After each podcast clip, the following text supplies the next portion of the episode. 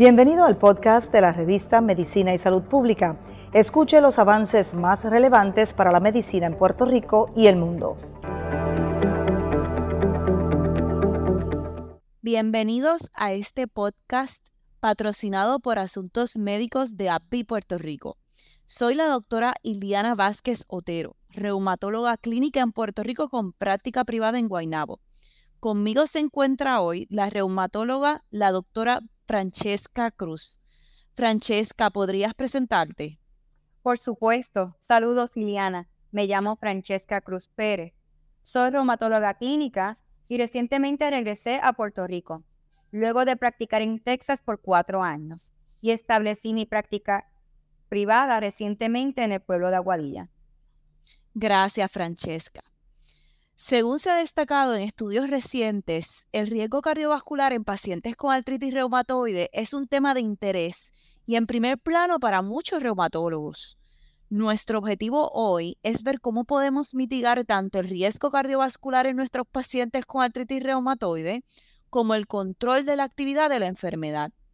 Francesca, ¿puedes reiterar por qué entiendes que es importante para nosotros como reumatólogos pensar en el riesgo cardiovascular de nuestros pacientes con artritis reumatoide? Entiendo que hay varias razones principales.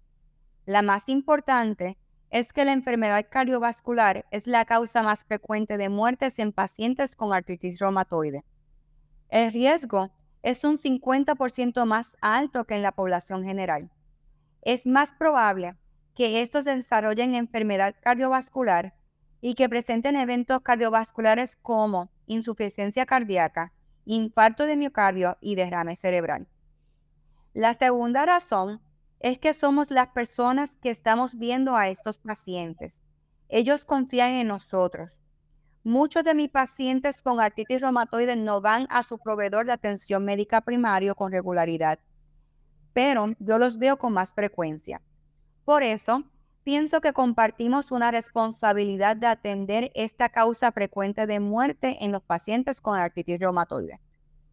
Recientemente, vi a una paciente una mujer de 65 años.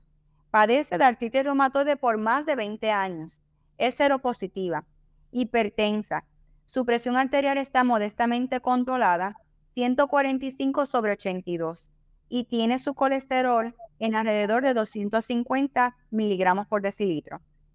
Su padre murió de un infarto de miocardio a los 50 años y BMI en el límite de 30 lleva una vida sedentaria debido al dolor de espalda baja y no hace ejercicio. No visita a su médico primario. Ella tiene factores de riesgo cardiovasculares reales que hay que atender y que pueden modificarse. Y entiendo que no tenemos que hacer todo en una sola visita, pero tenemos que comenzar con una conversación e iniciar el proceso para mejorar los resultados del paciente. Iliana, ¿podrías analizar algunas de las características que pueden aumentar el riesgo cardiovascular en pacientes con artritis reumatoide? Sí, aunque ya has mencionado muchos de ellos, las características del paciente, incluidas las comorbilidades y las opciones de estilo de vida, como eventos cardiovasculares previos, de mayor edad, fumadores, hipertensión, y diabetes contribuyen al riesgo de enfermedad cardiovascular en pacientes con artritis reumatoide. Ha habido múltiples estudios a lo largo de los años que han enfatizado que el riesgo de enfermedad cardiovascular en pacientes con artritis reumatoide es sustancialmente mayor en pacientes con actividad de la enfermedad más alta, al igual que en los que son seropositivos. Esto se debe principalmente a que la inflamación de la artritis reumatoide promueve la arteriosclerosis y la insuficiencia vascular que resulta en enfermedad cardiovascular. Cuando estuve en adiestramiento me enseñaron que los pacientes con artritis reumatoide tenían de una reducción de la supervivencia de 10 años, principalmente debido a complicaciones sistémicas de la artritis reumatoide activa, y esto se debía principalmente a la enfermedad cardiovascular. Interesantemente, en un informe reciente de Escandinavia, menciona que la mortalidad ha mejorado de manera significativa en pacientes con artritis reumatoide en los últimos 10 años, principalmente debido al tratamiento más efectivo y eficaz de la artritis reumatoide y a la mitigación de los otros factores de riesgo. Y la mejoría en mortalidad principalmente se debió a la reducción de la enfermedad cardiovascular. Por lo tanto, cuando estoy manejando estos pacientes, tengo todos estos factores presentes y evalúo a cada uno de mis pacientes en cuanto a su riesgo cardiovascular particular y los mitigo lo mejor que puedo. Entonces, Francesca, ¿cómo evalúas normalmente el riesgo cardiovascular en pacientes con artritis reumatoide? Pues sabes, comienzo de manera muy, muy simple. Voy obteniendo un panel de lípidos en ayunas en una de las primeras evaluaciones médicas. Luego los reevalúo al menos una vez al año y con más frecuencia de haber anomalías o si cambio la terapia. Les muestro los resultados al paciente y así es como inicio la conversación sobre riesgo cardiovascular y sobre lo que indican las guías de la Asociación Americana del Corazón en cuanto a las terapias de estatinas. Lo que hago es que comienzo la conversación en una visita. Muchos pacientes de artritis reumatoide no quieren recibir terapia adicional y eso y esto se convierte en un tema de discusión cuando vemos estos paneles de lípidos según seguimos con el tratamiento. Así comienza el proceso. Y de ser necesario, consulto a un cardiólogo que me ayuda a seguir adelante con la conversación. Entonces, Francesca, he escuchado de muchos reumatólogos comunitarios que esto se deja en las manos del médico primario para que lo haga. Estoy de acuerdo contigo en que al menos me toca a mí comenzar la conversación tengo que identificar el paciente y probablemente lo refiero al cardiólogo. Pero aún así me aseguro de que cualquier sugerencia que éste haga al paciente la siga. ¿Entiendes que esa es la manera apropiada de hacerlo o crees que el médico primario debe hacerlo? ¿Qué debe hacer el reumatólogo? Creo que varía ampliamente. Tenemos excelentes proveedores de atención primarios que me, facilitan el proceso y atienden esto. Y no tengo que hacer nada entonces hay otras circunstancias en que el paciente puede que tenga un excelente primario, pero nunca visitan a su primario, no confían en el primario, no quieren visitar a otro médico y si el paciente se encuentra en esa categoría y no van a ver a su médico primario, entonces entiendo que nos toca a nosotros hacer algo. No podemos pasar por alto el hecho de que no se hayan hecho un panel de lípidos en tres años.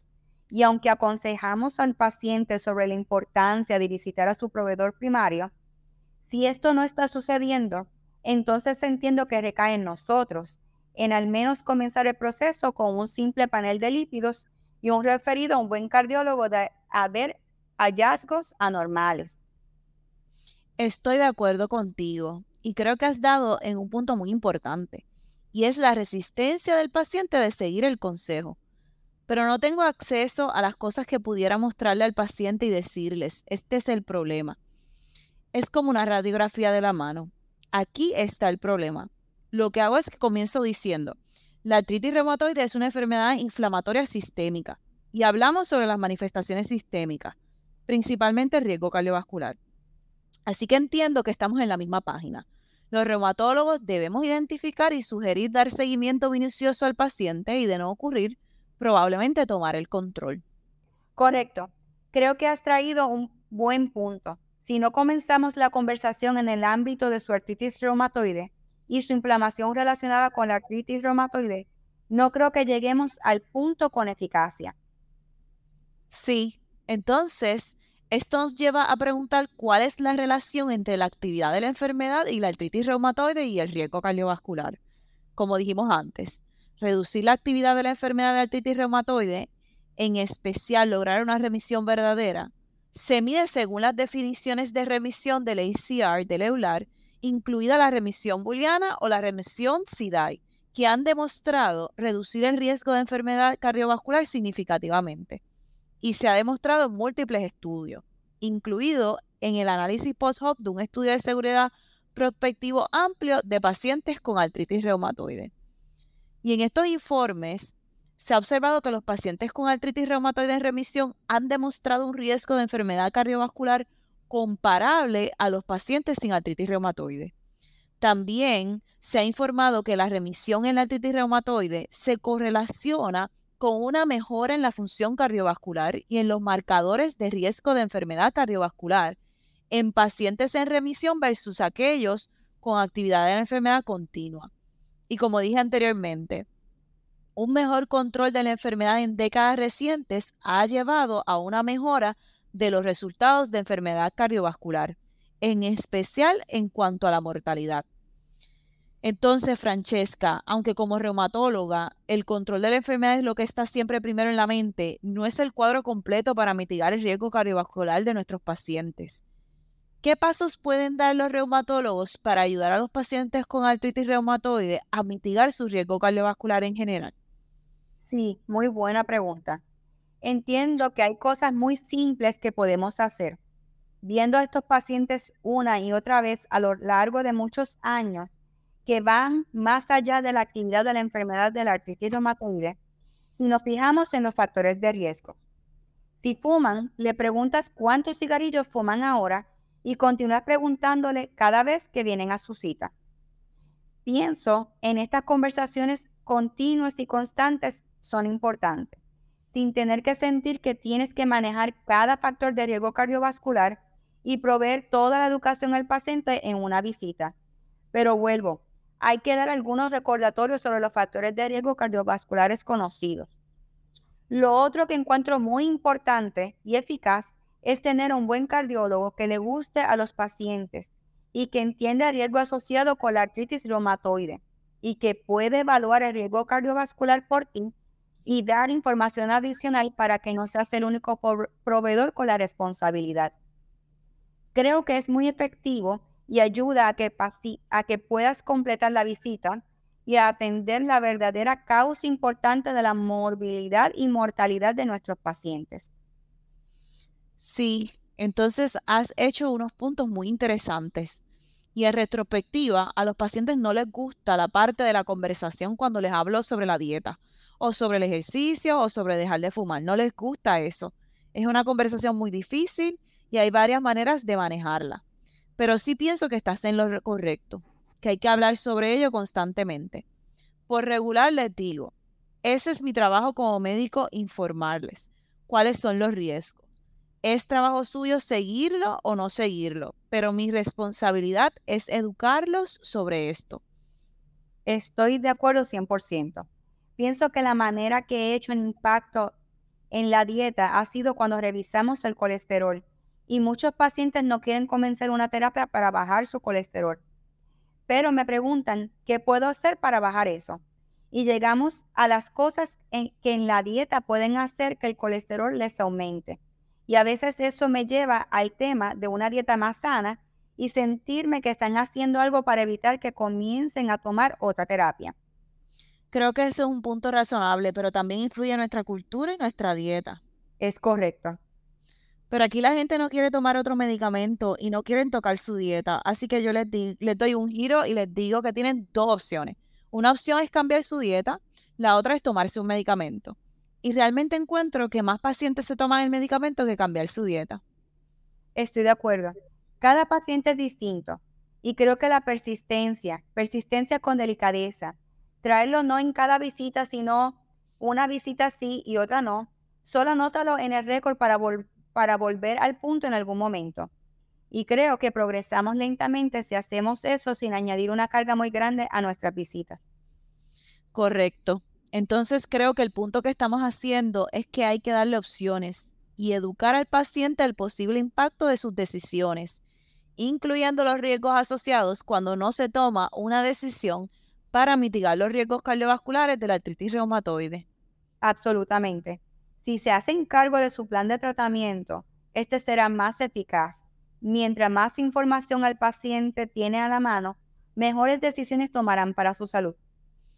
Francesca, has traído múltiples puntos excelentes que enfatizan la importancia de trabajar hacia la mitigación del riesgo cardiovascular en nuestros pacientes con artritis reumatoide. Gracias por acompañarme hoy aquí. Es siempre un placer colaborar con estas actividades educativas.